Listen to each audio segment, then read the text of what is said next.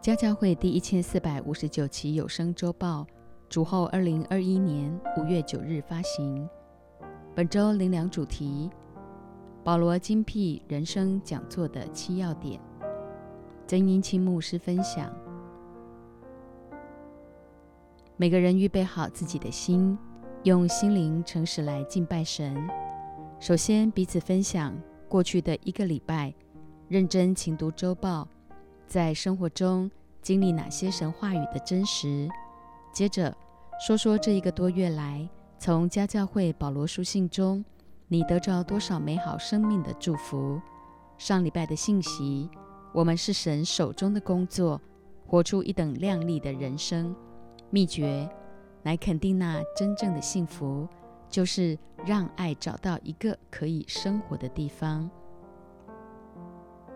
使徒行传十七章十六至二十一节，保罗在雅典等候他们的时候，看见满城都是偶像，就心里着急，于是，在会堂里与犹太人和前进的人，并每日在世上所遇见的人辩论，还有伊壁鸠鲁和斯多亚两门的学士与他争论。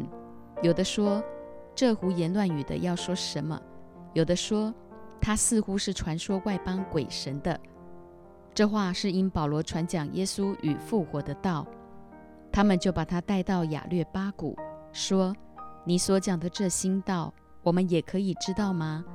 因为你有些奇怪的事传到我们耳中，我们愿意知道这些事是什么意思。”雅典人和住在那里的客人都不顾别的事，只将新闻说说听听。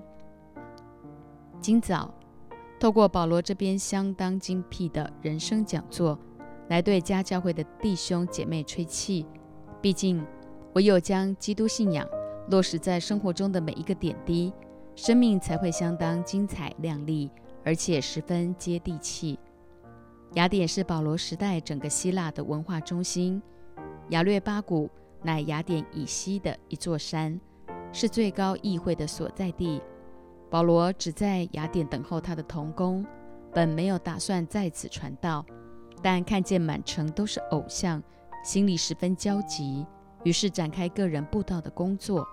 当时雅典风行的学派当中，希腊哲学家伊比古罗，也就是伊壁鸠鲁，认为享乐是人生最高的德行；斯多亚则主张人若能攻克己身，境界私欲。便是善尽为人之道。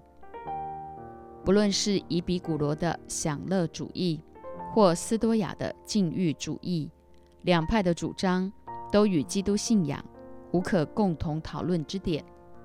以保罗的才学，岂可不抓紧这样的机会向他们传扬福音？因为神儿女绝非过着及时享乐或克己禁欲的人生。乃是让圣灵在我们生命中居首位、掌王权，一生行在他的命定和计划里。神不受人文和世界的牵绊，倒乐意谦卑缩小自己，住在我们里面。你我只要交出生命的主权，单单讨他的喜悦，从此不再落入人本宗教的劝人为善和自我苦修。二十二至二十三节，保罗站在雅略巴谷当中说：“诸位雅典人呐，我看你们凡事很敬畏鬼神。我游行的时候，观看你们所敬拜的，遇见一座坛，上面写着卫士之神。你们所不认识而敬拜的，我现在告诉你们，人的最大敌人除了自己，往往就是时间。要知道人的存在。”绝没有所谓的轮回，每一个人一出生就注定往死亡直奔，没有一个例外。所以，上帝使已过的事重新再来，乃是给我们诚心悔改、重新整顿、再出发的机会。因按着命定，人人都有一死，死后且有审判。人死不能一了百了，毕竟灵是永远不灭的。不是永生，就是永行。将来你我都必须在公义的神面前交账，面对最终的审判。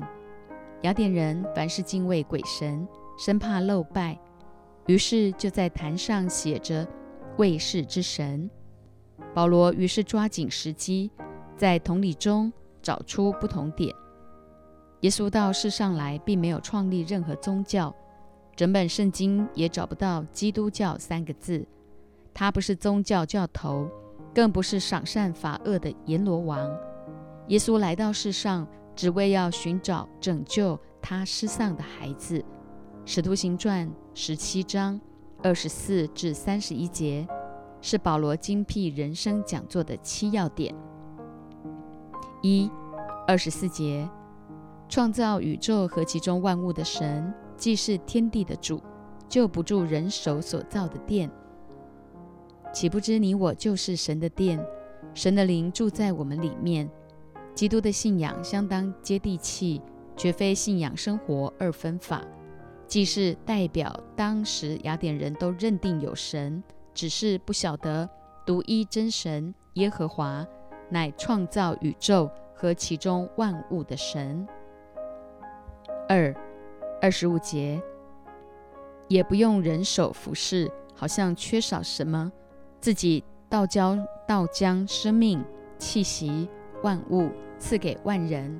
当时希腊议会中有许多哲士，保罗于是引用希腊诗人伊庇孟尼德的诗句：“道将生命气息赐给万人”，借此拉近彼此的距离。三二十六至二十七节，他从一本造出万族的人，住在全地上。并且预先定准他们的年限和所住的疆界，要叫他们寻求神，或者可以揣摩而得。其实他离我们个人不远。一本代表世人都从一个血脉所造，万族乃神对起初起初对男女的托付，要他们生养众多，治理管理，还要审判天使。第四二十八节。我们的生活、动作、存留都在乎他，就如你们作诗的，有人说我们也是他所生的。这作诗的人名叫阿拉塔士，曾经写着我们也是他所生的。保罗引用雅典人敬重的诗人以及可理解的话来传扬福音，以免造成彼此的对立或抵挡。第五二十九节。我们既是神所生的，就不当以为神的神性像人用手艺心思所雕刻的金银石。一起提醒世人，不要再去膜拜那有口却不能言、有眼却不能看、有耳却不能听、有鼻却不能闻、有手却不能摸、有脚却不能走、有喉咙也不能出声等等。人手所造的金银石雕刻的偶像。六三十节，世人蒙昧无知的时候，神并不见察；如今却吩咐各处的人都要悔改。悔改，希腊原文的意思是改换一个心意，乃是人对神、对罪、对自己的看法彻底改变，在思想上焕然一新。说穿了。就是不再走老路，包括所有老我的个性、脾气、惯性，都依靠圣灵彻底死透。如此，必经历似乎要死，却是活着的真实和丰盛，自然活出一等亮丽的人生。如今，每一个人都当立志过悔改的人生，千万不要再因一些无关紧要的鸟事就放任自己随意耍脾气和个性。七三十一节，因为他已经定了日子，要借着他所设立的人，按公义审判天下，并且叫他从死里复活，给万人做可信的凭据。保罗惹犹太人发狂的，除了传耶稣基督并他钉十字架，就是见证神叫耶稣从死里复活。希腊人或许不以为然，只是听听说说，但犹太公会。却拿此当把柄，利用宗教文化和罗马政府之间的矛盾，定义捉拿，要将他致死。保罗当时的处境根本就是猪八戒里外不是人，不仅被控告扰乱众民，还加上煽动叛乱的罪名，最后被罗马政府处死。神儿女的生命一定要凌驾政治宗教之上，才能在这幕后弯曲、背谬、极其黑暗的时代，彰显基督复活的大能。拯救全地失丧的灵魂。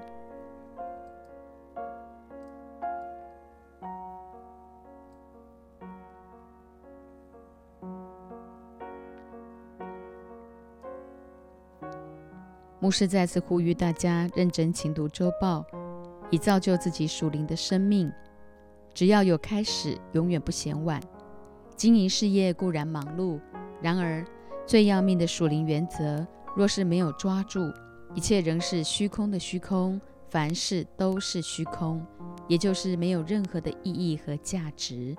基督的信仰本是生命的回归和关系的恢复，只要与神恢复一等亲密的关系，原始的夫妻关系、天伦的亲子关系、主仆的人际关系，也必逐一得着修复。原始的夫妻关系，一做妻子的。以弗所书五章二十二至二十四节，你们做妻子的，当顺服自己的丈夫，如同顺服主，因为丈夫是妻子的头，如同基督是教会的头，他又是教会全体的救主。教会怎样顺服基督，妻子也要怎样，凡事顺服丈夫。做妻子的，当顺服自己的丈夫，如同顺服主。为什么先对妻子说话？因为亚当犯罪堕落，夏夏娃擅自与魔鬼对了话起来。人起初的被造是灵，之后才是体和魂，乃灵魂体全备。而自由意志是神赐给人类最美的礼物。然而人竟不顺服主而抵挡神，失落了神起初创造的心意。因此保罗强调，做妻子的要顺服丈夫。如同顺服主，教会怎样顺服基督，妻子也要怎样凡事顺服丈夫。保罗这句话绝非为难做妻子的，乃因没有任何一个人是完美的。诚如师母曾说过一句话：要在主里顺服丈夫，乃是神的命令，不是等丈夫改变多好了才顺服。二做丈夫的，二十五节。你们做丈夫的要爱你们的妻子，正如基督爱教会，为教会舍己；做丈夫的要爱你们的妻子，正如基督爱教会，为教会舍己。毕竟，夫妻关系在基督里乃起初原始的爱，若不恢复，就无法完成神起初对男女的灵所托付的，就是要生养众多，遍满全地，治理管理，还要审判天使。神从一本造出万族的人，乃血脉相传。神看亚当一人独居不好，于是造一个配偶来帮助他。夫妻赤身肉体，在基督里结合，本是圣洁的。透过肉体的交合，生养爱的结晶，生命才得以延续。无奈现今这邪恶的时代，男男女女放纵情欲，随便上床。败坏了神的心意，神儿女当分别为圣，在主里按着真理生养敬虔的后裔。二十六至二十七节，要用水借着道把教会洗净，成为圣洁，可以献给自己，做个荣耀的教会，毫无玷污、皱纹等类的病，乃是圣洁、没有瑕疵的。水就是神的道。他要用他自己的话将教会，也就是你我，洗净成为圣洁。做丈夫的也当立志用神的话洁净家庭，好执行神的托付和使命。次序摆对了，家就对了。真理乃放诸四海皆准，古今中外皆一。只要做丈夫的在家中树立榜样，全家必成为神荣耀的教会，毫无玷污、皱纹等类的病。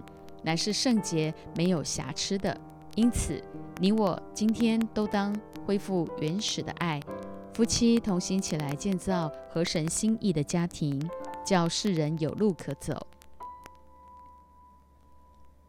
二十八至三十三节，丈夫也当照样爱妻子，如同爱自己的身子；爱妻子便是爱自己了。从来没有人恨恶自己的身子，总是保养顾惜，正像基督待教会一样，因我们是他身上的肢体。为这个缘故，人要离开父母，与妻子联合，二人成为一体。这是极大的奥秘，但我是指着基督和教会说的。然而，你们个人都当爱妻子，如同爱自己一样；妻子也当敬重她的丈夫。人要离开父母，与妻子联合，二人成为一体。这极大的奥秘，乃是指着基督和教会说的。可见，夫妻若没有圣洁的关系，就遑论为主生养众多，遍满全地，治理管理。家教会所有的夫妻，都当立定心志。恢复起初原始的爱，自然承继使命。所有过犯，只要在主里真诚悔改，随时就有出路。天伦的亲子关系一做儿女的六章一至三节，你们做儿女的要在主里听从父母，这是理所当然的。要孝敬父母，使你得福，在世长寿，这是第一条带应许的诫命。中国传统思想的礼义廉耻、四维八德，同样倡导孝敬父母的美德，却与永恒无关。生儿女乃是要在主里听从父母，毕竟父母也是人家的孩子，同样也来自不健全的原生家庭，所以不论父母或孩子，都需要真理。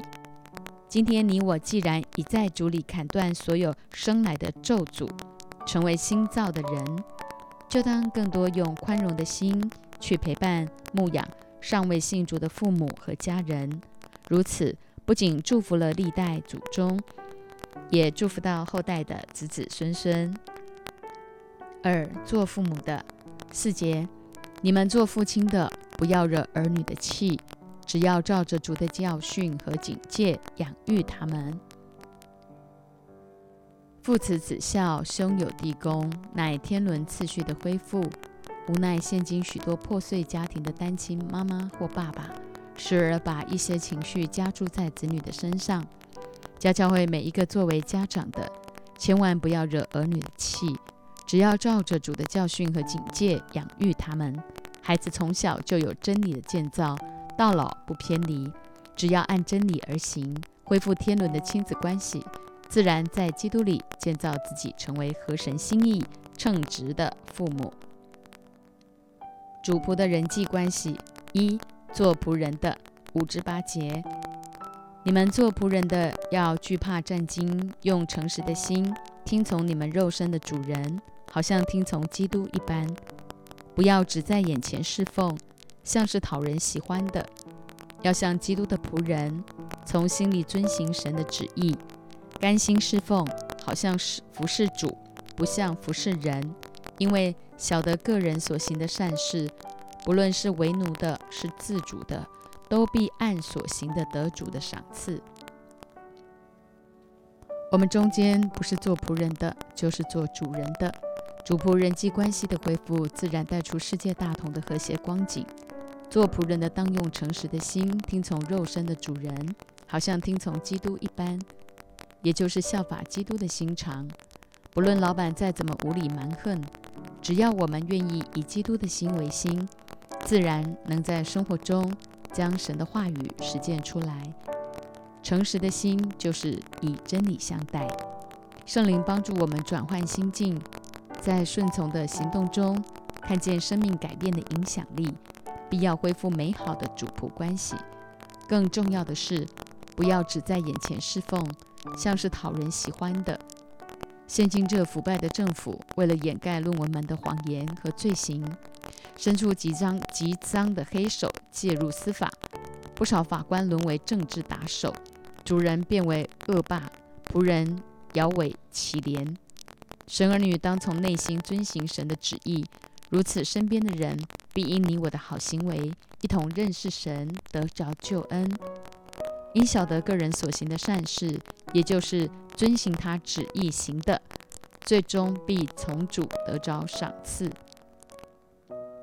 二做主人的第九节，你们做主人的待仆人也是一理，不要威吓他们，因为知道他们和你们同有一位主在天上，他并不偏待人。真正的主人唯有神。凡在地上做主人的都必须知道，同有一位主在天上，他并不偏待人。因此，待仆人也是一理，不要威吓他们，否则。注定沦为霸权，好比现今的政府一派胡言，谎言治国，蒙骗百姓。神既不偏待人，他的公义必定彰显。凡作恶的，必陷入自己的网罗里。家教会的孩子们，当立定心智，恢复起初原始的夫妻关系、天伦的亲子关系以及主仆的人际关系，也就是恢复起初的爱。你我既得着复活的大能，领受圣灵的浇灌，表明自己是神的用人，肯定我们是神手中的工作，就必活出一等亮丽的人生。感谢天上的爸爸，透过《使徒行传》十七章，保罗金币人生讲座的这七个要点，将基督的信仰落实在我们生活中每个点滴。给我们精彩亮丽、接地气的人生，证实了我们真的不是过着及时享乐或者是克己禁欲的人生，而是愿意让圣灵在我们的生命当中居首位、掌王权，一生活在神的命定和计划里，不落在人本宗教劝人为善、自我苦修，对神、对罪、对自己看法彻底的改变。主啊，我们不再走老路。要在思想上焕然一新，立定心智，恢复最起初原始的夫妻关系，还有天伦的亲子关系，主仆的人际关系，恢复这起初的爱，因为你就是爱的源头，爱是从你而来。